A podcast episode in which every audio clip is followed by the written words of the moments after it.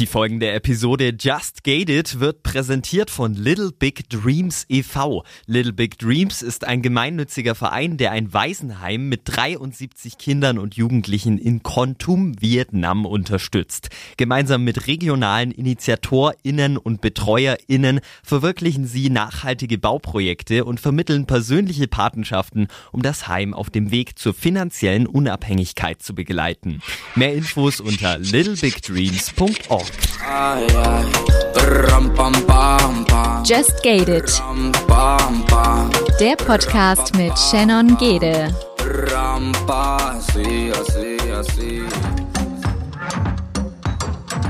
Und somit ein herzliches Willkommen zu einer neuen Folge von Just Gated. Diese Woche geht es um multiple Sklerose und da sprechen wir mit der lieben Julia zusammen. Vorab, ihre Tonqualität ist nicht so berauschend. Rauschend, ja, das werdet ihr auch gleich hören. Es ist leider die Internetleitung. Ähm, ja, lässt sich nicht vermeiden, ist in der Produktion halt manchmal so, aber soll uns alle nicht daran hindern, ihr auf jeden Fall gut äh, zuzuhören, denn sie hat Wichtiges zu sagen, was vor allen Dingen auch vielleicht äh, die Gesellschaft betrifft, was jeden Einzelnen von uns betrifft.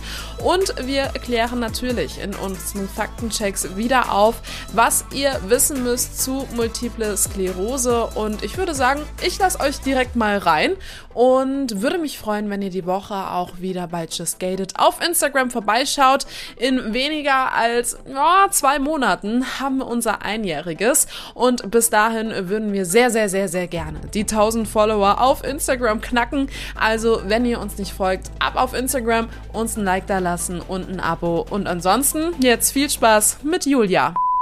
Die nachfolgende Sendung befasst sich bewusst mit gesellschaftlich kritischen und emotionalen Themen. Die persönlichen Erfahrungen und Meinungen sind nicht zu verallgemeinern. Just Gated setzt sich zum Ziel, Tabuthemen aufzubrechen und positiv auf die Ereignisse zu blicken, ohne sie dabei zu relativieren. Wie wurde denn deine Krankheit entdeckt? Oh, also im Prinzip habe ich die Krankheit selber entdeckt, würde ich so sagen. Ähm, ich habe schon viele Jahre vorher gemerkt, dass etwas nicht stimmt, aber dieses etwas konnte ich eben auch nicht betiteln. Ne? Ich bin kein Arzt so. Äh, ich glaube tatsächlich auch und weiß aus Gesprächen mit anderen Betroffenen, dass es ganz, ganz vielen so geht, dass ganz viele schon viele Jahre vorher merken, irgendwas stimmt hier nicht. Oder manchmal auch Monate vorher aber die allerwenigsten haben irgendwie einen Schub, kommen ins Krankenhaus, bekommen die Diagnose und fallen da irgendwie völlig aus allen Wolken, sondern für die meisten und so auch für mich ist es so, ähm, dass man, wie gesagt, schon ganz seltsame Sachen in seinem Körper vorstellt, äh, feststellt, die man nicht einordnen kann. Und ähm, ich hatte immer mal wieder Taubheitsgefühle zum Beispiel. Also ich bin äh, morgens aufgewacht und meine Fußsohlen waren einfach taub. Das fing mit so einem leichten ja, Ameisenlaufen, Kribbeln an und hat sich dann über Tage immer weiter so ausgebreitet, dass ähm, ich wirklich meine Fußsohlen nicht mehr gespürt habe. Dann hatte ich öfter auch mal Spastiken. Ich dachte immer, das wären ähm, Muskelkrämpfe, aber das ist kannte ich so gar nicht von mir und das ist halt zeitgleich in diese Taubheitsgefühlphasen gefallen. Dann hatte ich immer mal wieder ganz starken Schwindel über Phasen, ganz, ganz starke Fatigue. Also Fatigue ist ähm, so, eine, so eine ganz bleiernde Müdigkeit und auch mit klassischer Müdigkeit, wie sie die meisten kennen, gar nicht zu vergleichen, sondern wirklich massive Erschöpfung. So, ich, ich sage immer, es fühlt sich an, als würde der Körper irgendwie mit Magneten am Boden befestigt sein. So und Schlafen hilft auch da nicht. Und ich bin auch eigentlich nicht müde dabei. Also ich fühle mich nicht müde, ich fühle mich einfach nur extremst erschöpft. Ja, und das hatte ich eben über Jahre immer wieder. Aber ich muss auch ganz ehrlich sagen, ich bin damit auch nicht zum Arzt gegangen. Also ich bin in manchen Phasen, in denen es ganz extrem war, ich hatte zum Beispiel mal Doppelbilder und ganz starken Schwindel und ähm, da konnte ich nichts mehr sehen. Also ich, mein, mein Umfeld, das war doppelt da und ich konnte nicht mehr sagen, was ist das echte Bild und was ist das Doppelbild.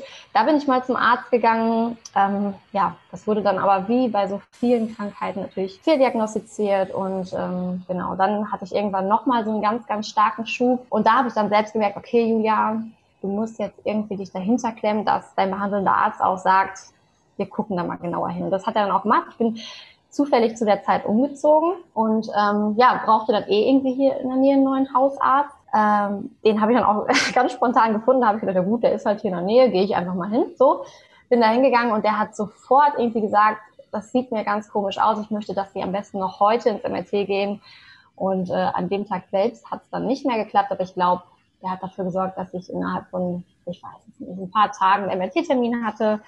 Und äh, genau, da wurde das dann auch ganz deutlich gesehen, dass ich das schon viele, viele, viele Jahre offensichtlich mit mir rumtrage, weil mein Gehirn quasi durchlöchert ist. Ja. Wie alt warst du dann, als du letztendlich die Diagnose bekommen hast? Dann war ich 27. Heißt auch, dass du dich ja eigentlich auch beruflich umorientieren musstest ein bisschen. Oder hatte das mit deinem Beruf dann keine Konsequenzen? Nee, das hatte, es hatte dahingehend Konsequenzen, dass ich auf jeden Fall meine ähm, Energieumverteilung strukturieren musste, sage ich mal. Also ich habe zu dem Zeitpunkt ähm, ungefähr 25 Stunden gearbeitet und äh, ungefähr 20 Stunden studiert. Das heißt, ich hatte irgendwie eine 45-Stunden-Woche. Das hat auch mal gut funktioniert, aber ich habe eben auch immer wieder gemerkt, dass es Phasen gab, in denen es nicht so gut funktioniert hat. Und das musste ich äh, ändern. Aber da, die, die, also die Tätigkeit, die ich ausübe, die kann ich weiterhin zum Glück ausüben aber ähm, in welchem Umfang, sage ich mal. Wenn du sagst, dein Hirn ist irgendwie durchlöchert, ähm, wie kann man sich das äh, vorstellen? Warum, wieso ist da vernarbtes Gewebe oder wie lässt sich das erklären? Genau, also ähm, wenn ich sage, mein Hirn ist durchlöchert, dann meine ich nicht nur mein, mein Hirn, sondern auch mein Rückenmark. Multiple Sklerose ist eine Autoimmunerkrankung, die ähm, sozusagen die, also jede Nervenzelle in unserem Körper hat eine Myelinschicht. Diese Myelinschicht schützt die Nervenzelle. Und bei Multipler Sklerose ist es so, dass körpereigenes Gewebe, also mein eigener Körper, dieses Myelin angreift.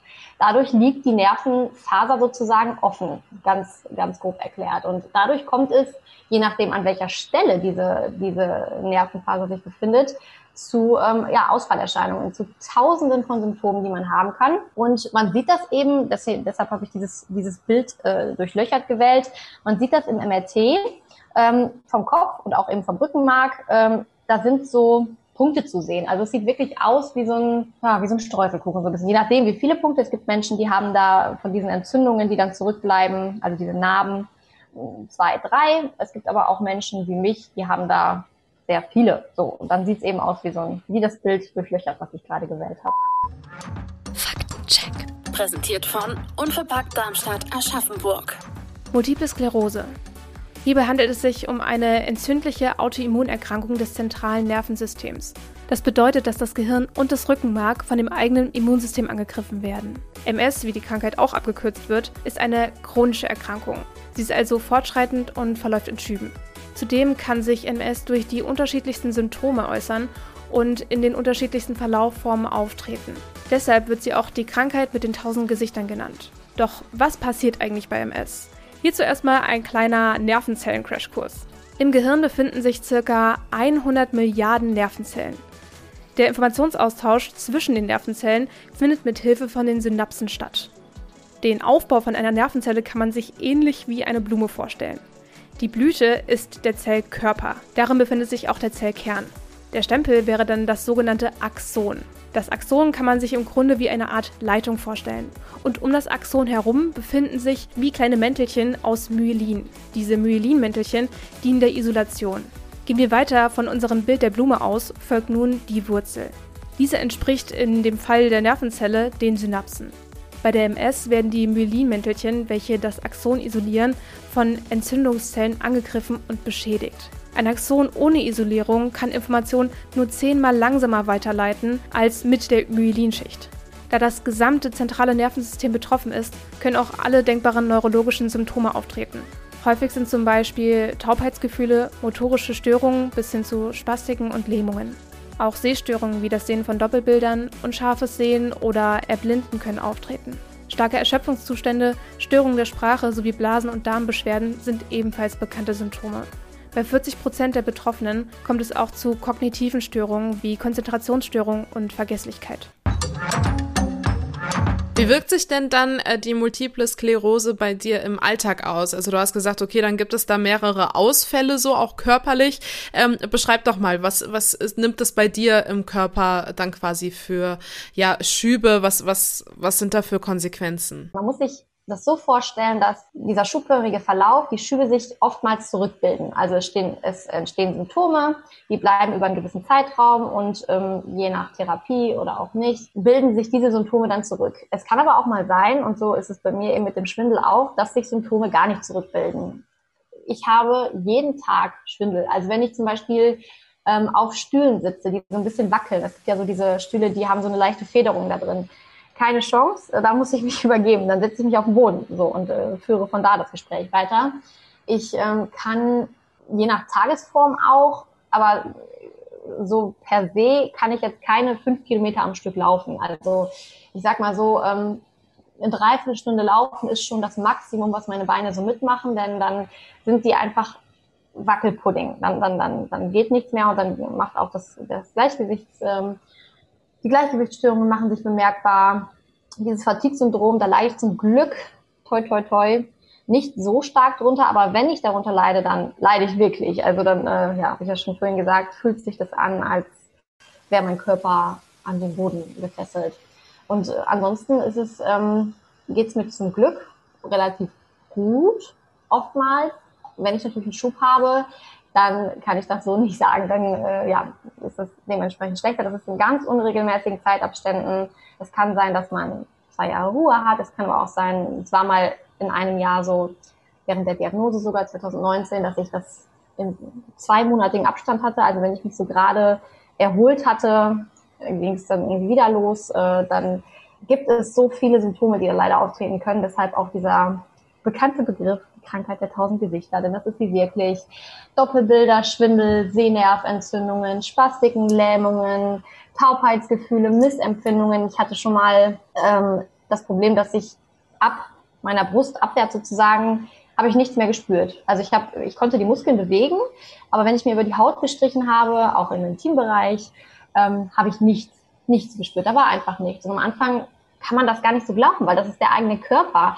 Und wenn man dann auf einmal so eine ja, Grenze des eigenen Körpers wahrnimmt, die und, und diese Grenze sogar nicht greifen kann, ich habe mich dann immer gekniffen, weil ich dachte, ich muss doch was spüren. Und dann war ich übersät von blauen Flecken natürlich, weil wenn man sich kneift und nichts merkt, dann drückt man auch mitunter mal Dollar. Äh, da weiß ich noch, äh, das sah nicht so schön aus, ja. Genau. Also es ist so unterschiedlich, was man oder was ich merke und was nicht ganz von der Tagesform abhängt. Kann sich das, weil du meintest, okay, jetzt geht's mir eigentlich relativ gut, ähm, kann sich das ändern? Also kann das auch ähm, Ausmaße annehmen, die du bisher gar nicht kennst und schlimmer werden? Ich, ich denke, dass das, das kann so sein, ja. Ich denke, dass äh, also es ist ja eine chronisch entzündliche Erkrankung. Das, ist halt, das heißt, es ist keine äh, Erkrankung, die akut einsetzt und dann irgendwann wieder geht, sondern die Krankheit bleibt. Und ähm, was die Krankheit eben auslöst, also an welcher Stelle diese, diese Nervenentzündung äh, oder diese ähm, diese Läsionen auftreten, das kann man nicht, kann man, das kann kein Arzt der Welt vorhersagen, ja. Andersrum gefragt, ähm, kann es dann aber auch vielleicht besser werden durch Therapien, die du machst? Also kannst du die Krankheit auch irgendwie stoppen und wenigstens das, was du jetzt quasi an, an Ausmaß hast, äh, entweder halten oder tatsächlich auch verbessern? Ja, es ist sehr kontrovers diskutiert, das Thema. was, was die, ähm, also es gibt viele Medikamente, die auf dem Markt sind, so, und die haben je nach ähm, Wirk, äh, je nach, ähm, je nach dem Punkt, an dem die wirken, die wirken anders, die haben andere Konzepte, äh, haben die unterschiedliche Chancen auf, auf, ähm, auf, auf einen Stopp der Krankheit. Also es, kann nicht verbessert werden, das wäre mir zumindest nicht bewusst. Wenn irgendjemand, der hier zuhört, was davon weiß, dann äh, mag es mich gerne wissen lassen.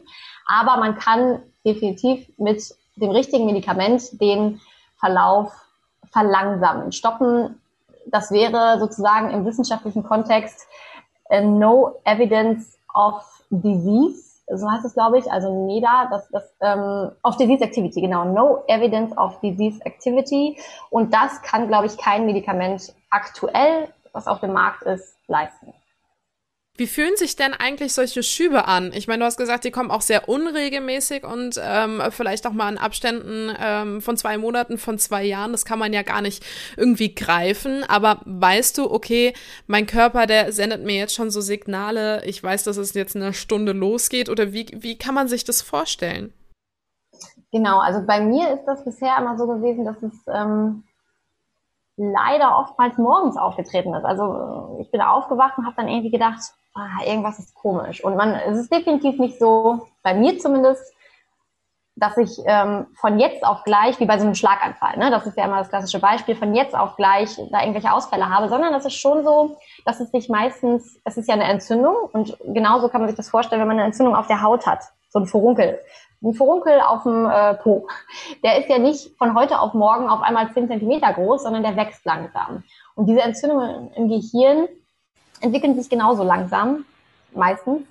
Und dementsprechend, ja, man merkt das schon und meistens breitet es sich dann weiter aus. Also als ich diesen Schub hatte, bei dem, wie gesagt, mein ganzer Unterkörper ab der Brust taub war, fing das an in meinen Füßen. Also meine Füße waren taub, dann waren es irgendwann die, die Unterschenkel, dann zu den Knien, dann die Oberschenkel, dann der Intimbereich, der Po, der Bauch, der Rücken und dann ging es bis zur Brust. Also es ist schon so, dass sich das meistens entwickelt. Aber ich habe auch schon mal erlebt, dass ich, wie gesagt, morgens aufgewacht bin und es mir relativ schlagartig nicht gut ging. Aber da war halt auch die Nacht zwischen. Ne? Und wie lange hält so ein Schub dann an? Ganz, ganz unterschiedlich. Also bei mir bisher immer so ein paar Wochen bis zwei Monate, würde ich mal sagen.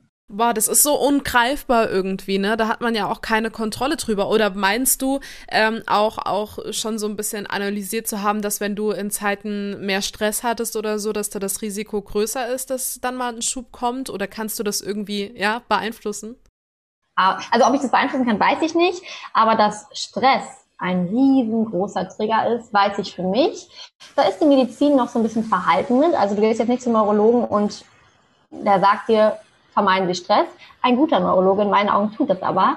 Ähm, da, ist die, da ist die wissenschaftliche Base einfach noch nicht so weit, dass die ganz klar sagen können, okay, Stress löst Schübe aus. Aber ich weiß für mich definitiv, dass es da einen Zusammenhang gibt. Der, der Diagnoseschub sozusagen, das ist ganz verrückt gewesen. Da war ich, äh, ja, da gab es einen Grund, der mich sehr, sehr, sehr zum Weinen gebracht hat. Also ich bin morgens irgendwie aufgestanden, und äh, da war was vorgefallen im privaten Umfeld und ich habe wirklich, wirklich bitterlich geweint.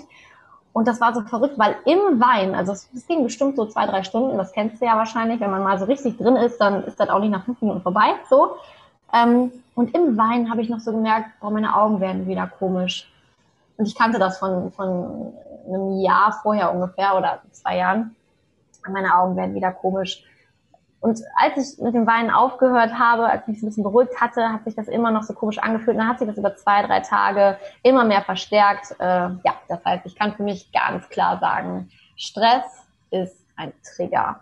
Vielleicht sogar der Trigger. Gehst du da auch vielleicht irgendwie mit Meditation oder so gegen vor? Oder versuchst du dann ganz bewusst auch deinen Alltag so zu gestalten, dass du so wenig Stress wie möglich hast? Meditation ist ein cooles Thema, fällt mir super schwer. Ich äh, bin so ein, mein Arzt sagt immer Duracell-Häschen. Und da ist Meditation irgendwie, das ist eine Aufgabe, aber ich habe eine gute Freundin, die ist da, die ist da voll drin und mit der habe ich letztens noch drüber gesprochen und die hat mir gesagt, ja, wir machen das jetzt mal zusammen. Und ich bin da auch voll offen für. Also ich gehe das Thema gerade mal so an und habe mich da auch schon verbessert. Also vor drei Jahren war ich noch, also da war ich das Duracell-Häschen unter den Duracell-Häschen so. Jetzt äh, bin ich schon, ja, so eine, so eine Hasenoma, würde ich sagen. Aber was ich auf jeden Fall tue, ist äh, Stressreduktion. Ja, ich habe früher, ich habe eigentlich jede Diskussion mitgenommen. Ich war immer voll mit dabei, habe hab da sogar Bock drauf gehabt irgendwie. Ne? Hitzig, ich bin ein sehr impulsiver Mensch, ich bin sehr temperamentvoll und dieses Temperament kann man natürlich gut, sehr, sehr gut in Diskussionen und äh, in, in, in so wilden Sachen ausleben. Und das vermeide ich jetzt fast komplett. Wenn ich merke, irgendwas triggert mich, dann hinterfrage ich das für mich, aber nehme mich dazu 90 Prozent raus. Ja. Und damit geht es mir sehr viel besser. Damit geht es mir sehr viel besser. Das kann ich jedem nur empf empfehlen, ob man jetzt MS hat oder nicht. Ne? Äh, Stress, behaupte ich jetzt einfach mal, ist für, für also in, in, in, in einem bestimmten Maße für keinen Körper gut. Und äh, ja, ich, das hat mir sehr, sehr gut getan. Dieser eine Schub, den du beschrieben hast, ne, wo dann auch ähm, am Unterleib und alles nicht mehr zu spüren war, hattest du da Angst, ähm, dass das noch weitergeht, beziehungsweise auch äh, gar nicht, äh, ich sag mal, aufhört irgendwie? Oder sind diese Schübe bei dir auch mit Angst verbunden? Äh, bei dem, also bei, bei der Sache, bei dem Symptom speziell nicht, weil das für mich nicht so stark einschränkend war. Also es ist schon scheiße gewesen, nicht zu spüren, so. Aber es war nicht so, dass ich damit hätte nicht meinen Alltag bestreiten können. Bei anderen Sachen, zum Beispiel die Doppelbilder, die ich angesprochen habe, da definitiv, ja. Definitiv. Ich konnte nicht Auto fahren, ich konnte noch nicht mal Fahrrad fahren. Sogar spazieren gehen war schwer, weil das ganze Rauchverhältnis gefehlt hat. Also ich habe ja nicht gesehen, sind jetzt meine Füße da rechts oder links? Also das waren irgendwie vier einzelne Füße und ich konnte selbst nicht sagen, was meine Füße sind. Und wenn das ähm, geblieben wäre oder wie auch immer, dann ja. Aber da kommen wir wieder zu dem Thema Angst. Wenn ich äh, Stress, wenn ich diese Angst so enorm zulasse, dass ich mich da irgendwie richtig rein denke und in diesem Angstkreislauf dahingehend stecken bleibe, dann löst das natürlich Stress aus. Und deshalb, ähm, ich kann es nicht beeinflussen und deshalb versuche ich so wenig wie möglich, mich in diesen Panikgedanken zu verlieren. Und wenn ich auch jetzt merke, na, meine Augen sind komisch oder irgendwie äh, mein, mein Fuß fühlt sich komisch an, dann ist das Erste, was ich mache, drei Dinge runterfahren. Jetzt hast du ja auch gesagt, du hast jetzt zum Beispiel auch im Intimbereich nichts gespürt. Ähm, wie wirkt sich denn MS generell so auf die Sexualität aus? Ist da ein Zusammenhang? Also es gibt definitiv einen Zusammenhang. Ich hatte da mal auf meinem Instagram-Account eine Umfrage gemacht und ich glaube, 60 Prozent der Menschen haben gesagt, ähm, ja, die haben, haben Störungen der Sexualität. Ich ähm, kann da für mich sagen, dass ich da keinen Zusammenhang feststellen konnte so. Ähm, aber ich weiß auch, wie gesagt, dass es da Leuten anders geht. Also ja, das äh, kann dann eben von Libidoverlust über Erektionsstörungen, über generell ähm, sexuelle Unlust gehen. Und das äh, stelle ich mir auch sehr, sehr, sehr belastend vor für so eine Beziehung. Und für einen, für einen selbst vor allem auch. Ne? Aber ähm, du hattest ja auch gesagt gehabt, ähm, dass du ja auch in, in einer Beziehung bist. Ähm, hat sich das da schon irgendwann mal irgendwie ausgelöst oder ist das eine Sache, von der du bisher verschont geblieben bist?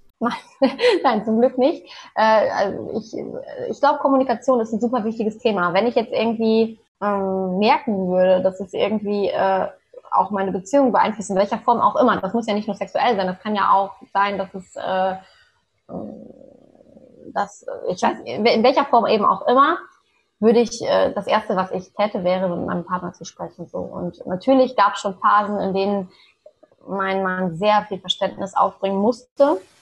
Aber das hat er auch immer getan. Also ich habe, es gab nie einen Punkt, an dem ich mich irgendwie missverstanden oder ähm, nicht, nicht für voll genommen gefühlt habe. Im Gegenteil, so er ist dann sehr besorgt um mich, aber nicht auf so eine panische Art. Also besorgt, da gibt es ganz viele Spektren. Ne? Es gibt Menschen, die stehen irgendwie vor dir und heulen und, und sind irgendwie erschütterter als du und du denkst so, okay, soll ich dich beruhigen über meine Krankheit oder äh, so ist er zum Glück nicht, sondern ganz angenehm besorgt, aber trotzdem geerdet dabei, würde ich sagen. Ist wahrscheinlich auch das Beste, was man in der Situation machen kann, ne? Weil ich glaube, wenn man dann zeigen würde, oh Gott, und so viel Mitleid auch irgendwie signalisieren würde, würde dich das ja wahrscheinlich auch triggern und du würdest dich dann da auch reinsteigern, oder? Also ich meine, das ist wahrscheinlich ein ganz beruhigender Gegenpol, der dir auch viel gibt. Absolut. Da sprichst du was ganz Wichtiges an, nämlich das triggert mich wahnsinnig. Wenn jemand vor mir steht und aufgelöst ist, also ich weiß, ich kann und darf niemandem seine Gedanken und Emotionen und Reaktionen absprechen. Jeder Mensch ist autonom und jeder Mensch reagiert anders und das muss auch ich akzeptieren.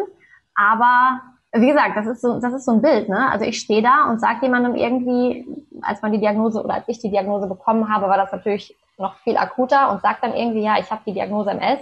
Und dann steht da jemand vor dir und ist so total aufgelöst. Und du denkst so, okay, ich muss gerade getröstet werden. Ich, ich, oder ich will gar nicht getröstet werden. Ich will gar nicht, dass mich jemand streichelt und sagt, es wird alles gut. Aber ich möchte einfach nur, dass mir jemand ein bisschen das Gefühl von Sicherheit gibt. Und das gibt er mir, das gibt er mir schon, indem er einfach sagt, okay, das ist scheiße und ich bin für dich da, so, wenn du das brauchst. Aber es ist nicht das Ende der Welt. So, denn das ist, das war es nicht und das ist es nicht bis jetzt zum Glück. Musst du denn ähm, mit deinen Einschränkungen, die du hast, äh, gepflegt werden? Wahrscheinlich nicht. Ne? Das beeinträchtigt dich jetzt im Alltag nicht so, dass du nicht eigenständig bist. Also ähm, wie gesagt, je nachdem, wie stark die Schübe sind, ist es so, dass ich äh, jetzt sowas wie den Haushalt und so weiter schon nicht alleine machen konnte auch. Ne? Dann äh, ist es schon gut, dass jemand da ist aber dass ich bis jetzt ähm, körperlich, meinst du, wahrscheinlich gepflegt werden musste, zum Glück noch nicht. Aber auch das kann natürlich die Zukunft mit sich bringen. Das weiß ich nicht. Das weiß aber auch, ne, das weiß aber auch nicht jemand, der äh, sehr oft Auto fährt und äh, sich jeden Tag auf der Straße aufhält. So. Du hast gerade so schön das Wort äh, körperlich auch nochmal hervorgehoben und betont. Ähm, wie sieht es denn mit deiner Psyche aus? Ähm, hat da die MS irgendwie Auswirkungen drauf? Ähm, ja, also die Psyche, ähm, ich ich kenne genaue Zahlen dazu gar nicht, aber ein Großteil der Menschen, die Multiple Sklerose haben, ähm, leiden irgendwann an einer Depression. Und ähm, ich glaube, Psychohygiene, ich finde, das ist ein total schöne, schöner Begriff, den wir schon viel eher hätten einführen sollen, ist ganz, ganz, ganz, ganz wichtig. Und äh, ob das jetzt Psychotherapie ist, ob das, ähm, wenn eine Krankheit, eine Diagnose vorliegt, ob das gute Gespräche mit Freunden sind, ob das die Tatsache ist, sich einfach mal jemandem zu öffnen und jemandem seine Sorgen mitzuteilen, ist ganz, ganz, ganz, ganz wichtig und das ist es auch für mich. Ich ähm, ja, achte sehr auf meine Psyche, ich achte sehr darauf, was ich, wie es mir geht, was ich an mich ranlasse und wenn sich Dinge für mich schlecht anfühlen. Und, und dann führe ich auch, führe auch ich da Gespräche in verschiedene Richtungen und das ist sehr, sehr befreiend oder unterstützend. Welche Therapien machst du denn, um auch gegen die Schübe vielleicht anzugehen, ähm, um einfach generell mit äh, der multiplen Sklerose leben zu können? Genau, also bei MS ist es so, wenn man äh, einen Schub hat, gibt es zwei möglich drei Möglichkeiten. Es gibt die Möglichkeit abzuwarten und ähm, diese Entzündung sozusagen so von selbst abklingen zu lassen. Dann gibt es die Möglichkeit, sich ähm, intravenös, also über die Vene, als Infusion Cortison geben zu lassen, manchmal auch als Tabletten. Und es gibt die Möglichkeit, das wird meistens nur oder erst verwendet, wenn Cortison nicht anschlägt, eine Plasmapherese, also eine Blutwäsche im Prinzip, machen zu lassen. Das ist eben die akute Schubtherapie und um Schübe zu verhindern sozusagen, gibt es ganz, ganz viele verschiedene Therapien. Also der ein oder andere kennt diese die Spritzen, äh, die man sich dann alle zwei bis drei Tage setzen muss. Und dann gibt es auch Infusionstherapien, es gibt Tabletten, es gibt äh, da ein ganz, ganz, ganz breites Spektrum. Und äh, das sollte jeder mit seinem äh, Arzt besprechen. Das habe auch ich so getan, was vielleicht am besten passt für einen selbst zu dem Zeitpunkt. Nichts ist irgendwie in Stein gemeißelt, weil das kann sich auch ändern. Eine MS kann sich ändern, ein Körper kann sich ändern. Und ähm, da ist man ja dann, also ich bin in regelmäßigem Austausch mit meinem Neurologen, zu gucken, was ist für mich richtig. Und ähm, ja, das, was ich im Moment mache, damit geht's mir jetzt im Moment ganz gut. Faktencheck. Präsentiert von Unverpackt Darmstadt Aschaffenburg. Die Ursachen für Multiple Sklerose sind bisher noch nicht geklärt. Aktuell geht man von einem Zusammenspiel aus genetischen Faktoren und äußeren Umweltfaktoren aus, die die Krankheit hervorrufen. Zudem gibt es bisher noch keine Heilung für MS. Durch verschiedene Therapieangebote und Medikationen, die individuell auf die betroffene Person abgestimmt werden müssen, lässt sich die Krankheit lediglich verlangsamen und Symptome lindern.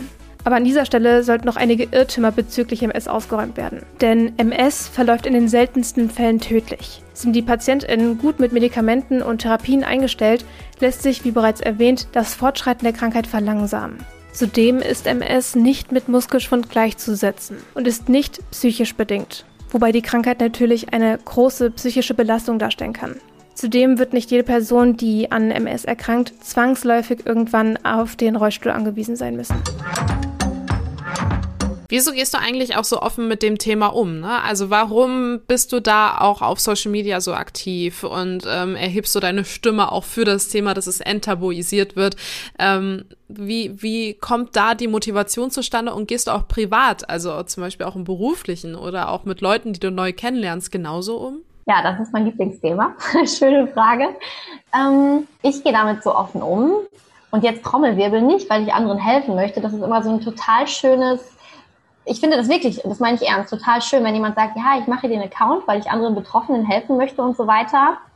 Aber ich muss mir in erster Linie selbst helfen. Ich bin selbst betroffen, ich stecke selbst in der Scheiße drin. Ich habe selbst, ich struggle selbst jeden Tag. So und äh, das ist dieser dieser diese öffentliche Präsenz, der öffentliche Umgang ist für mich so eine Art nicht Tagebuch, aber Bewältigungsbuch vielleicht. Also all die Gedanken, die ich zu meiner Krankheit manchmal habe, zu dem Umgang damit, die kann ich da festhalten und rauslassen. Und ich weiß, die werden gehört und ich muss nicht mich danach Reaktionen stellen. Ich kann ähm, mir durchlesen, was Leute dazu sagen und tue das natürlich auch und freue mich über jeden, der sagt, Mensch, du hilfst mir damit. Und das kommt oft vor, dass Leute sagen, boah, ich habe dieselbe Krankheit und es hilft mir wahnsinnig. Ich freue mich da wirklich von Herzen drüber, aber das ist und war nie meine Intention, sondern ich möchte mir selbst helfen, Dinge zu verarbeiten. Und das funktioniert sehr, sehr, sehr, sehr gut. Da bin ich Instagram sehr dankbar, muss ich so sagen, ja. Und zu der Frage, ob ich das privat äh, ähnlich handhabe. Ja, also ich würde jetzt sagen, ich, wenn ich jetzt jemandem begegne, der mich noch nicht kennt, das ist jetzt nicht so, dass das Erste, was ich ist, äh, was ich sage, ist, hallo, ich bin Julia und ich habe MS. Aber wenn es dann passt, so, dann äh, werfe ich das schon mal ein, weil das ist halt auch kein Zuckerschlecken. Also es ist jetzt nichts, was du so im Smalltalk unbedingt einwerfen solltest. Ne? Das kommt auch mal vor. Das ist dann immer ganz unangenehm irgendwie, dass Leute, dass ich das noch nicht erwähnt habe, weil es einfach noch nicht gepasst hat. Und dann entdecken Leute irgendwie meinen Instagram-Kanal. Wie auch immer das passiert. Algorithmus, wir wissen es nicht, wir werden es nie erfahren. Aber die schreiben mir dann oder sagen mir, boah, also die sind dann meistens total aus dem Häuschen, ne? weil die kennen mich äh, als junge Frau, so als einigermaßen fitte junge Frau dann, je nachdem. Und wenn ich, wie gesagt, sowas erwähne oder wenn die sowas dann von mir sehen, dann ist das immer irgendwie eine komische Situation. Aber ich gehe da, wenn mich jemand darauf ansprechen würde, auf jeden Fall ähm, offen mit um.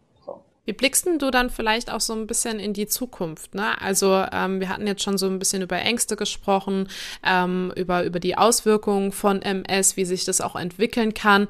Ähm, hast du Angst so vor der Zukunft und ähm, im Zusammenhang halt mit, mit deiner Erkrankung? Oder ähm, sagst du so, okay, it is what it is, äh, ich muss es so hinnehmen? Genau, ich würde sagen beides. Also beides, was du jetzt irgendwie erwähnt hast, äh, ist der Fall. It is what it is und ich muss es so hinnehmen, ich kann es nicht ändern.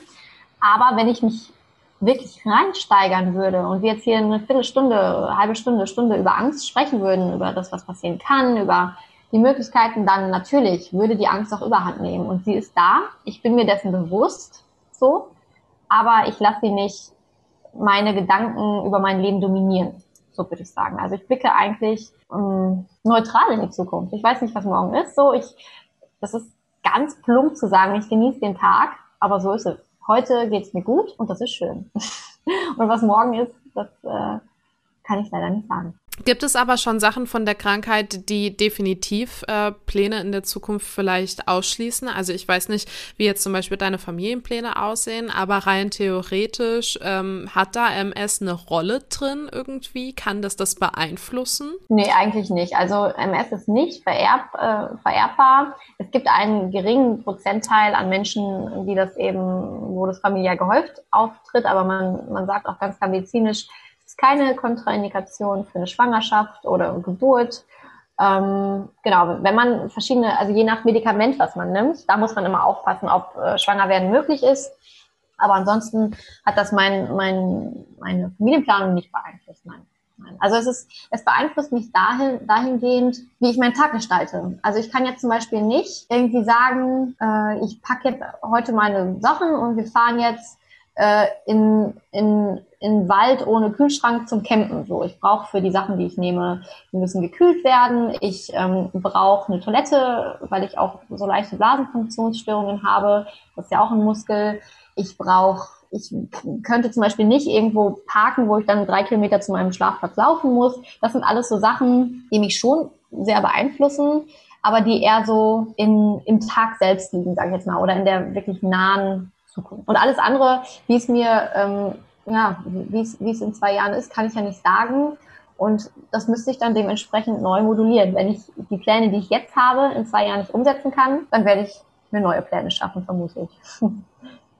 Corona hat ja so ein bisschen diese Leichtigkeit vielleicht dann auch rausgenommen. Ne? Also man konnte ja dann auf einmal nicht mehr so selbst bestimmen, was jetzt ist und was nicht. Ähm, klar, Corona, ne, das Thema kann eigentlich keiner mehr hören, aber ich glaube, es hatte auch wahrscheinlich einen spannenden ähm, Aspekt vielleicht auch in der Zeit, äh, ja, bei dir mit, mit MS einfach. Oder hat sich das gar nicht darauf ausgewirkt? Wie, wie ging es dir die letzten Monate? Ja, tatsächlich ging es mir sehr, sehr gut. Und mir hat das so schlimm ich Corona auch finde, natürlich, da brauchen wir gar nicht drüber diskutieren, wie viel Elend das für viele Menschen gebracht hat, auf verschiedenen Ebenen.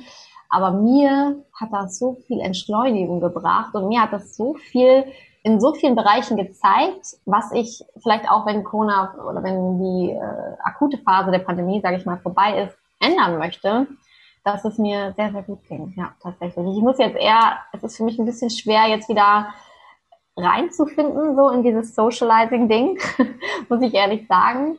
Ähm, aber auch einfach nur, glaube ich, wegen des Gewöhnungseffekts. Ne? Wir saßen jetzt irgendwie alle so eineinhalb Jahre quasi zu Hause. Und ich freue mich natürlich auch riesig, wieder meine Freunde regelmäßig zu sehen und so. Aber ich habe zum Beispiel früher immer mithalten wollen. Also irgendwie alle sind irgendwo hingefahren äh, zu einem See, sechs Stunden, äh, Sonne knallen lassen. Und es gibt bei Multipler Sklerose etwas, das nennt sich Uthoff-Phänomen. Das haben ganz, ganz viele Betroffene. Das ist einfach eine Verschlechterung der Symptome bei, bei äh, heißen Temperaturen, also bei Fieber, bei Sauna, Saunagängen, aber auch bei einer heißen Umgebungstemperatur. Und diese Problematik habe ich seit Jahren. Ich habe das seit Jahren, dass es mir, sobald das Thermometer über 20 Grad zeigt, irgendwie anders geht. Wenn es bei 30 Grad ist, geht es mir richtig schlecht. Ich kann dann auch nicht arbeiten oder so. Ich, äh, ne? Also bei so wirklich extrem heißen Temperaturen, weil dann so viele Altsymptome wieder hochkommen und ich mich so schlecht fühle. Und früher habe ich dann eben gedacht, na gut, jetzt, ne, ich will ja auch dabei sein und komm, dann fahre ich jetzt mit. Oder in Freizeitpark oder shoppen gehen. Das sind alles so Sachen, die mir einfach zu viel sind. Das ist mir zu anstrengend, zu laut zu schnell, zu viele Menschen. Und da hat mir Corona ganz klar gezeigt, warum hast du nie Nein gesagt? So, ja, weil ich dabei sein wollte. Aber jetzt, ich muss dann halt jetzt ummodulieren, dabei zu sein. Dann kann ich halt mal nicht alles mitkriegen, was so abgeht. Und das ist jetzt okay für mich. So, das, ja, dahingehend habe ich eine gute, gute Lehre aus Corona gezogen.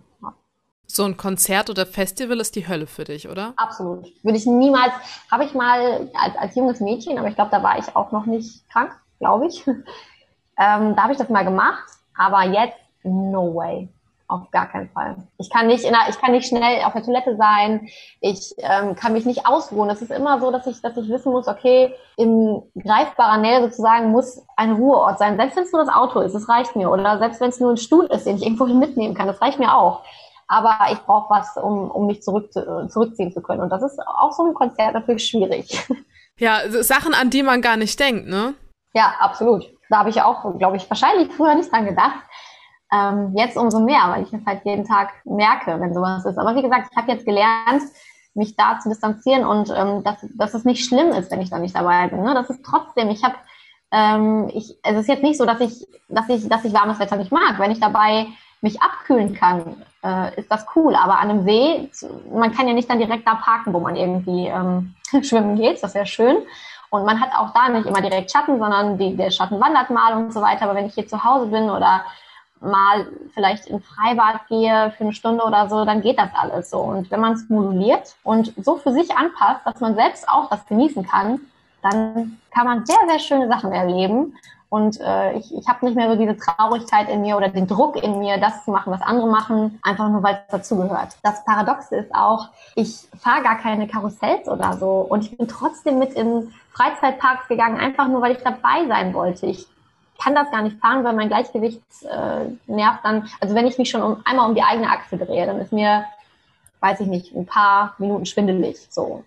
Und wenn ich natürlich in ein Karussell gehen würde, dann wäre das ähnlich. Und deshalb mache ich sowas natürlich nicht. Und ich bin trotzdem zu solchen Sachen mitgegangen. Ich bin trotzdem mitgegangen zu ähm, ja, Festival, festivalartigen Sachen auch mal ähnlich, obwohl mir das zu laut war, meine Ohren taten weh, ich hatte Stress, das ist ganz verrückt. Also man denkt da nicht dran und wenn man sich dessen aber irgendwann bewusst ist, dann kann das Leben so viel angenehmer sein, wenn man diese, diesen Druck da rausnimmt. Wie war das denn vielleicht auch für dich dann zu entscheiden, okay, ähm, ich lasse mich impfen? Du hast es ja auf äh, Social Media bereits äh, kundgetan, dass du ja jetzt durch bist.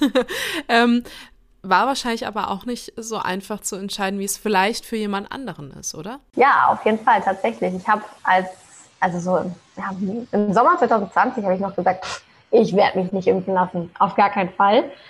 Ähm, ich gehe generell sehr Verhalten mit Impfungen um. Das heißt nicht, dass ich nicht geimpft bin so, aber ich lasse erstmal meine Titer bestimmen und so weiter. Mm, und als dann Corona kam, wie gesagt, habe ich gesagt, na, mache ich nicht. Habe mich dann aber natürlich auch mit dem wissenschaftlichen Standpunkt beschäftigt und irgendwann auch die Wichtigkeit dieser Impfung verstanden so. Und es ist so, dass Multiple Sklerose ähm, durch also das ist ja eine Erkrankung des, des Immunsystems, ne? Und alles, was das Immunsystem natürlich triggert, kann potenziell auch die Krankheit triggern. Aber so wie eine Impfung genauso eine, eine Infektion. Und ich hatte mal eine Infektion, äh, das war ja so ein leichter Magen-Darm-Virus und danach hatte ich echt einen üblen Schub. So, deshalb weiß ich, wie Infektionen mein Immunsystem triggern können. Wahrscheinlich ist es bei anderen genauso.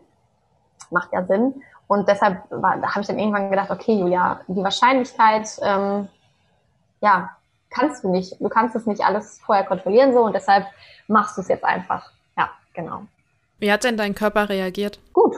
Also ich, ich hatte halt die normalen Impfreaktionen, sage ich jetzt mal. Ich ähm, nach der ersten Impfung hatte ich ein paar Tage oder ein paar Wochen Kopfschmerzen. Ähm, ich war mal mehr müde, so, aber jetzt nicht dauerhaft und auch nicht jeden Tag, sondern einfach, dass es vermehrt aufgetreten ist. So. Und nach der zweiten Impfung hatte ich halt, äh, wie das auch bei den meisten ja irgendwie zu erwarten ist, Fieber, irgendwie Schüttelfrost und auch ein bisschen Kopfschmerzen, aber das war nach einem Tag und einer frei verkäuflichen Schmerztablette vorbei. Sehr gut.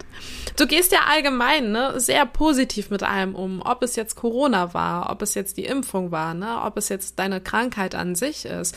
Woher nimmst du diese Kraft? Ich meine, es gibt ja wahrscheinlich auch Menschen, die dann die Diagnose bekommen und erstmal erstmal nicht so weitermachen können, wie du es vielleicht getan hast. Ja, ich finde das immer total witzig, wenn das jemand sagt. Du gehst so positiv damit um. Und wenn man meinen Mann fragen würde, ob ich ein grundpositiver Mensch wäre, dann, würde der sagen, also ich weiß nicht, von wem du sprichst, aber von meiner Frau sprichst du nicht. So. Ich bin jetzt auch kein ähm, grundnegativer Mensch, also ich bin schon, ich lache viel und ich, ich, ich liebe sehr viele Sachen an meinem Leben, aber natürlich habe auch ich Tage, da heule ich und da ist es irgendwie scheiße, muss man so sagen, und da verzweifle ich das Wichtige, und das ist, glaube ich, meine Lösung, ist, sich nicht in diesen negativen Gedanken zu verlieren. Wenn ich diese, wenn diese Gedanken da sind, dann lasse ich die auch zu und dann heule ich auch mal und dann, ähm, was heißt mal, das klingt jetzt so, als wenn ich es selten tue, aber dann heule ich und dann schimpfe ich, aber dann ist für mich wichtig zu überlegen, bringt mich das gerade weiter? Was für Optionen habe ich? Bringt mich das jetzt weiter, wenn ich darüber schimpfe, wenn ich darüber heule, wenn ich ähm, mich da richtig reinsteigere? Und in 95 Prozent ist die Antwort nein, es bringt mich nicht weiter. Und deshalb versuche ich, so gut es geht, dann weiterzumachen, andere, andere Themen anzugehen. Es kann natürlich auch sein, dass es dann halt mal ein Tag scheiße ist. Und dann brauche ich auch nicht irgendwie anderen erzählen, dass es gerade gut ist, sondern dann ist es scheiße. Aber ja, es ist wichtig, sich nicht in diesem auch Selbstmitleid, was man manchmal spürt, und das spüre auch ich manchmal, es ist so wichtig, sich nicht darin zu verlieren. Und es bringt nichts, es bringt eigentlich weiter. In meinem Fall, meiner, also im Fall meiner Krankheit, ist es eher noch so, dass ich Sorge hätte, dass die Krankheit noch mehr triggert, weil das ist Stress. Und wenn ich, wenn, ja, wenn ich äh, da drin stecken bleibe, dann glaube ich nicht, dass das förderlich für meinen Gesundheitszustand ist. In meinen Recherchen ähm, zu MS bin ich auch einmal auf den Satz gestoßen, MS ist gleich nicht Multiple Sklerose, sondern mehr Spaß. Jetzt haue ich dir das mal einfach so in den Kopf. MS ist gleich mehr Spaß. Ähm, kannst du damit irgendwas anfangen oder ist das für dich komplett gegensätzlich? Nein, damit kann ich überhaupt nicht anfangen. Und ich glaube auch, dass die meisten Menschen, die wirklich an der Krankheit leiden. Und es, es gibt MS und MS. Ne? Es gibt Menschen, die haben einmal einen Schub und spüren dann 30 Jahre lang nichts. Und dann kann es vielleicht mehr Spaß sein. Aber mm, meine Krankheit wurde von Anfang an als hochaktiv diagnostiziert. Und so fühle ich mich meistens auch. Und MS ist definitiv nicht mehr Spaß. Ähm, aber vielleicht kann man das umändern in mehr Selbstreflexion. Denn das habe ich mit der Krankheit auf jeden Fall gelernt. Mich selbst und meinen eigenen Körper anders zu sehen. Ja, also mehr Spaß nicht, aber andere Sachen. Würdest du die Frage dann, ähm, was das Positive an Multiple Sklerose ist, auch damit beantworten? Also, dass einfach diese Selbstreflexion damit einhergeht? Ja, absolut. Absolut. Ich ähm, habe nie in meinem Leben, und ich beschäftige mich schon immer viel mit mir, und ich war noch nie so sehr bei mir wie seit der Diagnose. Das sagen Menschen, die mich sehr, sehr gut kennen. Das sagen Ärzte, die mich sehr, sehr lange schon behandeln oder Ärztinnen, dass es erstaunlich ist, wie sehr ich gelernt habe, okay, ich bin ja viel stärker, als ich dachte. Ich habe gedacht, okay, ich, ähm, ich habe immer gedacht, wenn ich mal irgendwie eine schlimme Diagnose bekomme, ich habe sehr viel im, im, im, familiären Umfeld, bin ich damit konfrontiert worden mit schlimmen Diagnosen. Ich dachte immer, aber wenn ich sowas hätte, dann wüsste ich nicht, was ich machen würde ja, dann kam das irgendwie und ich gehe, ich überrasche mich selber. so, also ich bin wahnsinnig an meinen mentalen, wenn auch mein Körper mir immer mehr seine Grenzen aufzeigt, bin ich an meinen mentalen Fähigkeiten immer mehr gewachsen. Und ich hoffe, ich wachse noch weiter. Und ich hoffe aber auch, dass mein Körper mir nicht mehr nicht so ganz viele Grenzen aufzeigt. Das wäre auch schön. Bekommst du genauso viel Rückhalt auch aus der Gesellschaft? Du gehst ja sehr positiv äh, damit um. Ähm, erfährst du das auch so von deinen Mitmenschen? Ja, das ist ein super wichtiges Thema, was du da ansprichst. Multiple Sklerose ist eine Krankheit, die ganz, ganz viele unsichtbare Symptome hat. Also man sieht den Menschen natürlich an, wenn sie gehbehindert sind. Man sieht den Menschen vielleicht auch an, wenn sie sehbehindert sind, weil eine Sehnervenentzündung das Augenlicht genommen hat. Das sind alles Dinge, die man sehen kann. Aber mindestens genauso viele Sachen, wenn nicht sogar noch mehr, die kann man nicht sehen. Blasenfunktionsstörungen, Darmentleerungsstörungen, Sexualstörungen, Taubheitsgefühle, Spastiken, Doppelbilder, Schwindel, Fatigue.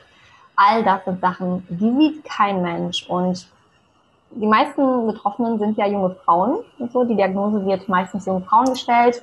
Und ich kann nicht sagen, wie oft ich schon diesen Satz gehört habe, ach krass, du siehst ja gar nicht krank aus. Und das ist für mich und ich glaube für jeden anderen Betroffenen oder für viele andere Betroffene auch ein, ein mit Anlauf genommener Schlag ins Gesicht, weil man fühlt sich so ein bisschen, ich fühle mich, als müsste ich anderen Rechenschaft ablegen, wie ich aussehen müsste. Also, also ich denke dann manchmal, okay, möchtest du, dass ich vor dir hier schwanke? Was möchtest du sehen, damit du mir glaubst, dass es mir richtig schlecht geht? Ja, und das geht ganz, ganz vielen so und das ist etwas, was mir die Tränen in die Augen treibt und ganz vielen anderen auch, weil man ja sich nicht dafür rechtfertigen möchte, wie man, wie es einem geht, nur weil man weil andere es nicht sehen können. Ne? Das ist ja so, man würde niemals jemand mit einem gebrochenen Bein fragen, sag mal, warum brennst du denn jetzt nicht? Jetzt renn doch mal, leg doch mal hier einen schönen Sprint hin. Das würde man niemals fragen. Wenn aber jemand sagt, boah, ich habe so starke Fatigue, dann kommen oftmals Sachen wie, ach so ja, ich bin heute auch total müde. Und das ist, ähm, da muss die Gesellschaft auf jeden Fall noch so ein bisschen sensibilisiert werden. Und deshalb freue ich mich umso mehr über solche Podcasts wie dein hier oder euren, weil nur damit, nur damit kann man ähm, Sensibilität herstellen. Und ich kann nicht verlangen, dass die Leute riechen, wie es mir geht. Das kann ich nicht. Aber wenn wir alle ein bisschen besser hinhören und uns damit beschäftigen, dass nicht alles, was scheiße ist, sichtbar sein muss, dann ist, glaube ich, ganz, ganz vielen Menschen, ob MS, ob Rheuma, ob andere Autoimmunerkrankungen, ist ganz vielen Menschen geholfen. Das war unsere Folge mit der lieben Julia zusammen zum Thema Multiple Sklerose. Wenn ihr dazu nichts verpassen wollt, auch die Woche über, da haben wir natürlich wieder die Themenwoche am Start. Also gerne auf Instagram vorbeischauen. Und nächste Woche geht es um ADHS slash ADS. Da sprechen wir mit der lieben Alicia zusammen. Wir haben eine wundervolle Folge für euch produziert mit ganz viel Witz, Humor und natürlich auch Sachlichkeit. Ich würde mich freuen, wenn ihr auch nächste Woche also wieder einschaltet. Bis dann, macht's gut, bleibt gesund und wie gesagt, schaut gerne bei unseren Social Media Kanälen vorbei. Du kennst jemanden, dessen Geschichte zum Podcast passt oder möchtest selbst ein Teil von Just Gated werden? Dann schicke deine Anfrage an gaede.management at gmail.com. Das war die neue Folge von Just Gated. Auch immer montags abends ab 8 Uhr bei Yuka Radio. Yuka. Yuka Radio. Der beste Musikmix für dich. Jeden Tag neu für dich zusammengestellt. Music for you. Music for you. Nur bei Yuka Radio. Alle Infos checkst du online. yukaradio.de